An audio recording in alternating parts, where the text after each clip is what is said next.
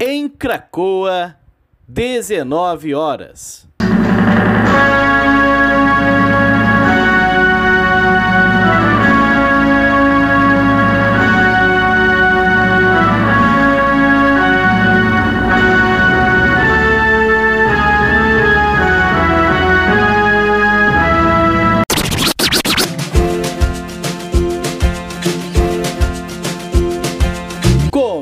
Agora a Voz das HQs. Seja bem-vindo, ministro Alessandro.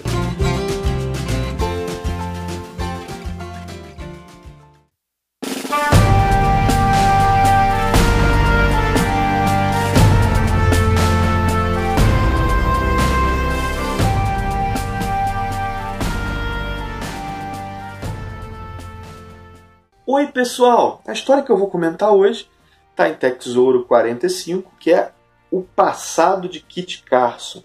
Essa história foi publicada originalmente nos números 407 a 409 da edição italiana de Tex, isso lá em setembro e novembro de 1994. Antes de fazer os comentários, eu quero fazer um agradecimento ao Moacir Zanchetti, meu par de lá de Foz do Iguaçu, do Paraná, que me presente, presenteou com essa edição. Que bela edição, que baita história, né?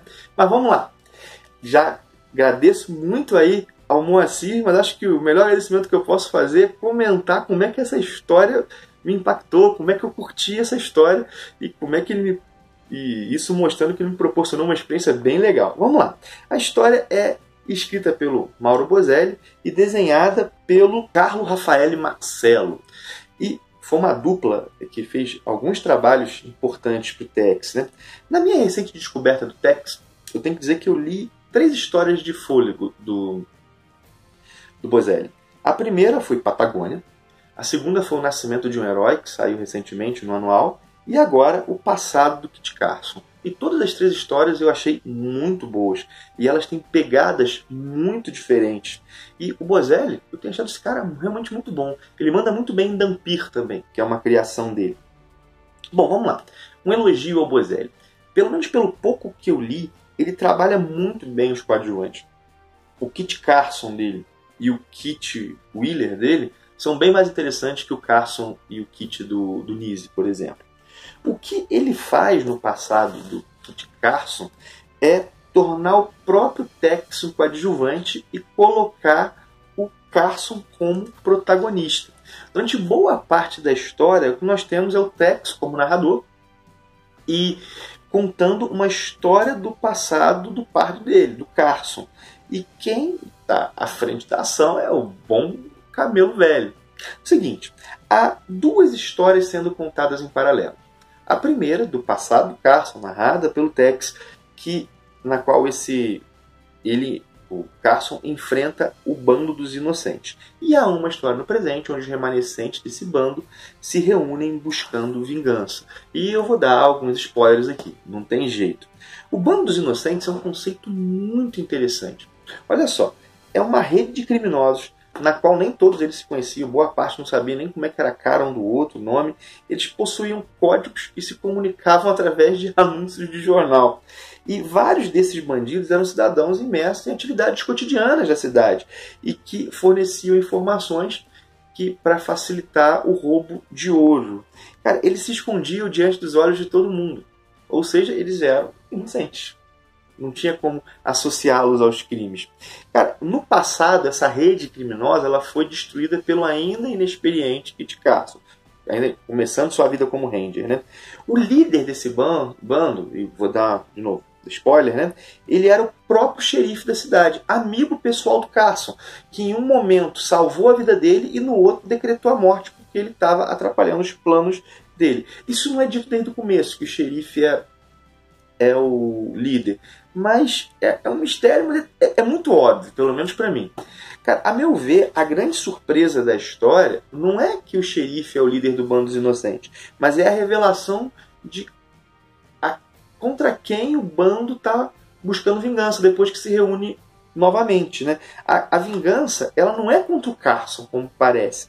A vingança é contra o Raymond Clemens, o xerife que era líder do, do bando. Porque no passado, quando Carson desmantelou o bando, esse xerife fugiu com o fruto dos roubos e ele deixou propositalmente vários membros do grupo para trás que esses membros seriam executados. Cara, então ele explodiu a mina onde ele guardava o, o espólio, né, as coisas que ele, que ele roubava. No presente, ele retorna a essa mina para desintocar, tirar parte do que ele ainda havia deixado lá. Ele não tinha levado todo, todo o ouro que tinha roubado. Né? E ele foi descoberto por um dos inocentes com certa frequência e a mina. Cara, a história ela se constrói de modo assim relativamente lento. Ela vai sendo trabalhada pouco a pouco, com alguns pontos de ação aqui e acolá, até chegar ao clímax, que é uma batalha do Kit, do Kit Carson, do Kit Wheeler, do Tex e do Clemons contra os remanescentes do bando dos inocentes, que haviam feito a filha do Clemons, do, do antigo líder deles, como refém. Cara, é uma sequência cinematográfica. É a melhor sequência de ação que eu vi no Tex, pelo menos até agora. Cara, muito legal mesmo. São, ela dura bastante mesmo, assim. Cara, as pessoas escondidas numa cidade fantasma, uma cidade que não existe mais, que era a cidade onde o bando atuava no passado e que, pelo, pelo andar da carruagem, foi desativada, não sei se é bem essa a palavra. Bom, outro ponto importante é que em vários momentos da história é dado a entender que a filha do Clemens, na verdade, é filha do Carson, embora ele não saiba disso. Cara, a história é muito bacana. Ela é muito bem escrita. Os antagonistas são interessantes. Tem um bom uso de um dos partes mais legais, que é o Kit Carson. Cara, um uso legal do próprio Tex, porque ao deslocar o Tex para o papel de coadjuvante, o Bozelli ele ressalta a grandeza do Tex através do respeito que o protagonista tem nele. Que os Cara, é muito legal. Cara, e a arte do Marcelo é muito boa, ela é detalhista, ela é dinâmica. Uma coisa que acho que seria legal é se a arte que fala das histórias do presente fosse uma e a do passado fosse outra, para diferenciar bem. Repare, isso não é uma crítica. Isso é só brincar de editor e pensar como é que poderia ser melhor uma história que já é muito boa e que está entre as minhas favoritas do Tex aí. Baita leitura,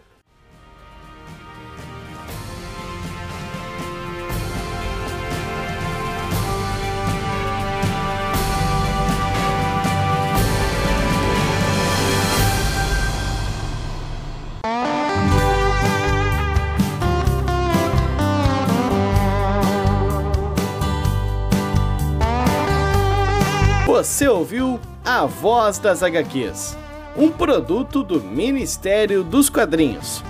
Quer saber mais sobre esse e muitos outros assuntos? Então acessa lá no YouTube o canal do Ministério. Tem conteúdo novo te esperando todos os dias. Encerra-se aqui o pronunciamento de hoje. Até mais!